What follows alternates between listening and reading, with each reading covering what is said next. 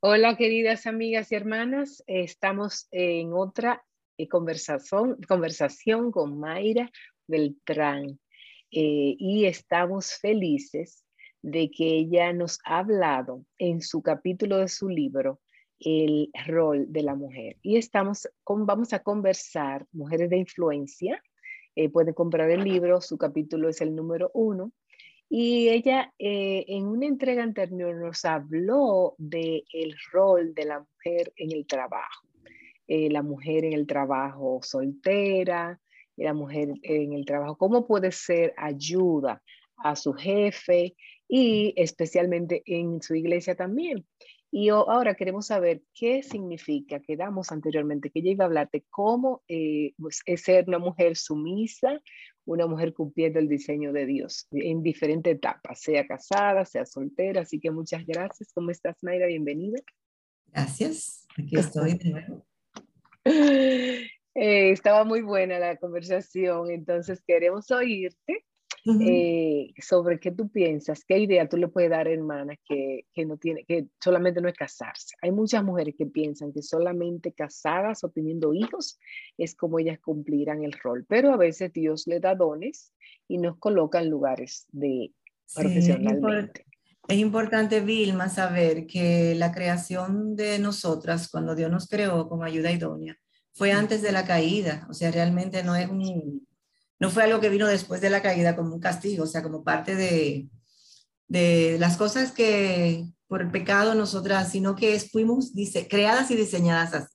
Entonces, hay, la voluntad de Dios es perfecta y es diferente para cada una de las mujeres. O sea, hay hermanas que se casan muy joven, como fue el caso mío, pero hay hermanas que eh, llegan a los 30 y todavía no se han casado y se ponen nerviosas a los 35, pero eh, el plan de Dios para cada una de nosotras es bueno, agradable y perfecto. Entonces nosotros tenemos que esperar nuestro momento, pero mientras tanto tenemos que cumplir su voluntad donde Él nos coloque. Correcto. Entonces, eh, Él, hay, o sea, una cantidad de mujeres que Dios le ha dado tantos dones y tantos talentos, y las mujeres somos como muy eficientes. O sea, entonces en, los, en el lugar de trabajo seculares llegamos a, a posiciones muchas veces por encima de, hermanos, de hombres, ¿verdad? De, eh, y están bajo nuestra autoridad. O sea, como ayuda idónea, eh, la mujer debe reflejar a Cristo sin tener que decir, mira, yo soy cristiana, o sea, porque ahí no te están, te cogieron por cristiano, no cristiana. Simplemente que Cristo se refleja a través de ti en el trato que tú tienes con los demás y si puedes ayudar a que un, un varón se desarrolle mejor, tú estás ahí cumpliendo, pero tu autoridad, si es una mujer o un hombre, tú estás puesta ahí para hacer la ayuda de esa persona. Animar, apoyar, estimular, que sea un compañero de trabajo, un jefe. Exactamente, eh, exacto, exhortar, animar, o sea, eh, pero nada que sea humillar, eh, hacer sentir mal y, y el Señor se, se, agrada con eso, o sea, honramos al Señor como mujeres de Dios en nuestro lugar de trabajo. Igual yo le he dicho a, a jóvenes que yo he mentoreado, si tú tienes sobrinos, tú puedes ser ayuda idónea de, de tu hermano o tu hermano. Y cuida a tus sobrinos, o sea, y eso es ser ayuda idónea. Tú estás ayudando.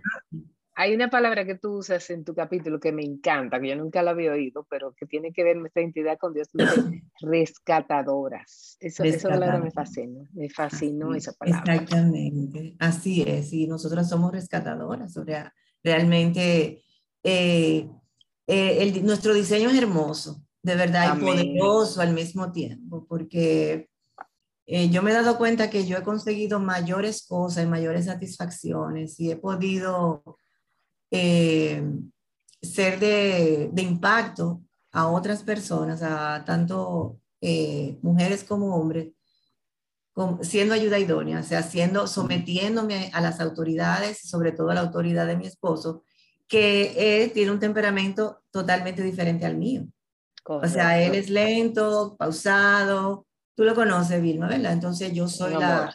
Exacto. El manso, él es manso y yo, entonces Dios, Él no, me va a dejar, no nos deja igual. Y yo he pasado por muchas humillaciones de parte del Señor para llegar donde yo estoy. Y doy ahora mismo, hoy yo le doy gracias a Dios por todas esas humillaciones donde Él me ha, que Él me ha pasado para lograr lo que Él quería en mí, para parecerme más a su Hijo Jesucristo. Y, no voy, y Él no se va a detener, porque nunca vamos a terminar hasta que lleguemos a gloria. Pero de verdad que tienen que leer el libro y leer sí capítulo por capítulo, porque cada capítulo tiene su riqueza para ayudarnos a ser mejores mujeres, hijas de la parte del capítulo que habla de servir, eso me fascinó. Muy bien. o sea, ¿qué mujer? ¿Cómo puede una mujer servir? Este, y tú hablabas mucho, hablaste mucho de cómo Cristo y la mujer, ejemplos diste bíblico de, de Magdalena y sus, eh, Susana y Juana, María Magdalena, eh, y el sentido que el Señor tenía de la mujer. Esa parte me encanta de tu libro. Ese libro que yo usé para llegar a, para esa parte fue el libro de Mary Evans, Woman in the Bible. Y a mí me encantó porque ella eh, decía que el enfoque de Jesús para el tiempo era revolucionario con su trato con la mujer. Ahora no lo veríamos así, pero en aquella época las mujeres eran como consideradas como, eh, o sea, no se le consideraba. Inferiores. Inferiores, exactamente, no se le tomaba en cuenta, pero eh, Jesús no lo hizo así. Y ahí tenemos, por ejemplo, Susana y, Juana. ¿Tú sabes cómo, cómo eran ayuda idónea? Con su, o sea, su, su donando, o sea, como sus recursos lo ponían al servicio de, del ministerio de la obra de Cristo. Y ese es una forma. Y fíjate que yo uso el personaje que escogí, que teníamos que escoger uno, fue Lidia. Y lo escogí eh, precisamente porque me llamó la atención. Eh, yo le había dicho a Katy cuando estábamos discutiendo y eso, qué mujer íbamos a usar. Y yo recuerdo que un test que me hicieron en Revival Hearts, eh, de si tú eres sanguínea, colérica, de esos test que se Melancólica, Melancólica, whatever. Yo salí colérica sanguínea, o sea que una combinación un poco explosiva. El pastor Miguel me dice, no, pero tú eres más colérica que sanguínea. O sea, yo le digo, bueno, yo no sé. La cuestión es que eso es explosivo. mi esposo es, melancólico, flemático, imagínate. Eh, realmente, Lidia era una mujer que vendía telas de, esas telas eh, lujosas, ¿verdad? Era un trabajo totalmente sí, secular, pero ella ese dinero lo obtenía para, lo usaba para ayudar al ministerio de Pablo. Wow, sí. Y, a veces pensamos que, y yo lo digo en el libro, que los, que los trabajos ministeriales son como más... Cuando yo, cuando yo leí esa parte, eh, eh, Reina, tú tienes una pregunta, porque yo ya lo último que voy a decir. Eh, tú sabes, no, no, es que tenemos, vamos a seguir con esta conversación.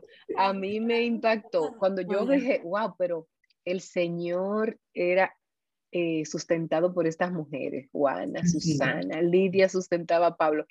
Y, dirían ahora, ¿y no te da vergüenza que una mujer te... ¿Entiendes? Eso mismo, yo estaba, wow, pero el Señor era Dios y no, no se sentía avergonzado de, de, recibir de esas mujeres apoyo. Apoyo. Reina, dime con, tu, con, la pregunta del libro que tú tienes para Mayra o de su comentario. Sí, no, le digo que, que al contrario, tenemos que cortar ya y invitarte a un próximo episodio con dos cosas que yo me quedo ahorita porque tenemos que ampliarlo. Eh, el, el, punto este de que ponemos en un pedestal los ministerios, el servicio en la iglesia y lo demás, como que, ay, como si fuera de segunda categoría. Pero en Dios el próximo no, episodio. sí, y también otra cosa muy importante para que las invitamos a volver. Eh, cómo decirle a esta nueva generación, cómo explicarle ese cambio cultural que hizo Jesús al dignificar a la mujer en esa cultura, pero la diferencia de, decir, no, no, es que lo de los roles es una construcción social. Entonces están tomando dos cosas distintas para justificar el, el yo seguir siendo lo que yo quiero y yo mando y yo, yo soy superior a los hombres y todo eso. Entonces, lo pausamos aquí, amigas, los invitamos a, a, comprar el libro, conseguirlo, porque hay mucha más riqueza que, que, estas pequeñas pláticas, Mujeres de Influencia.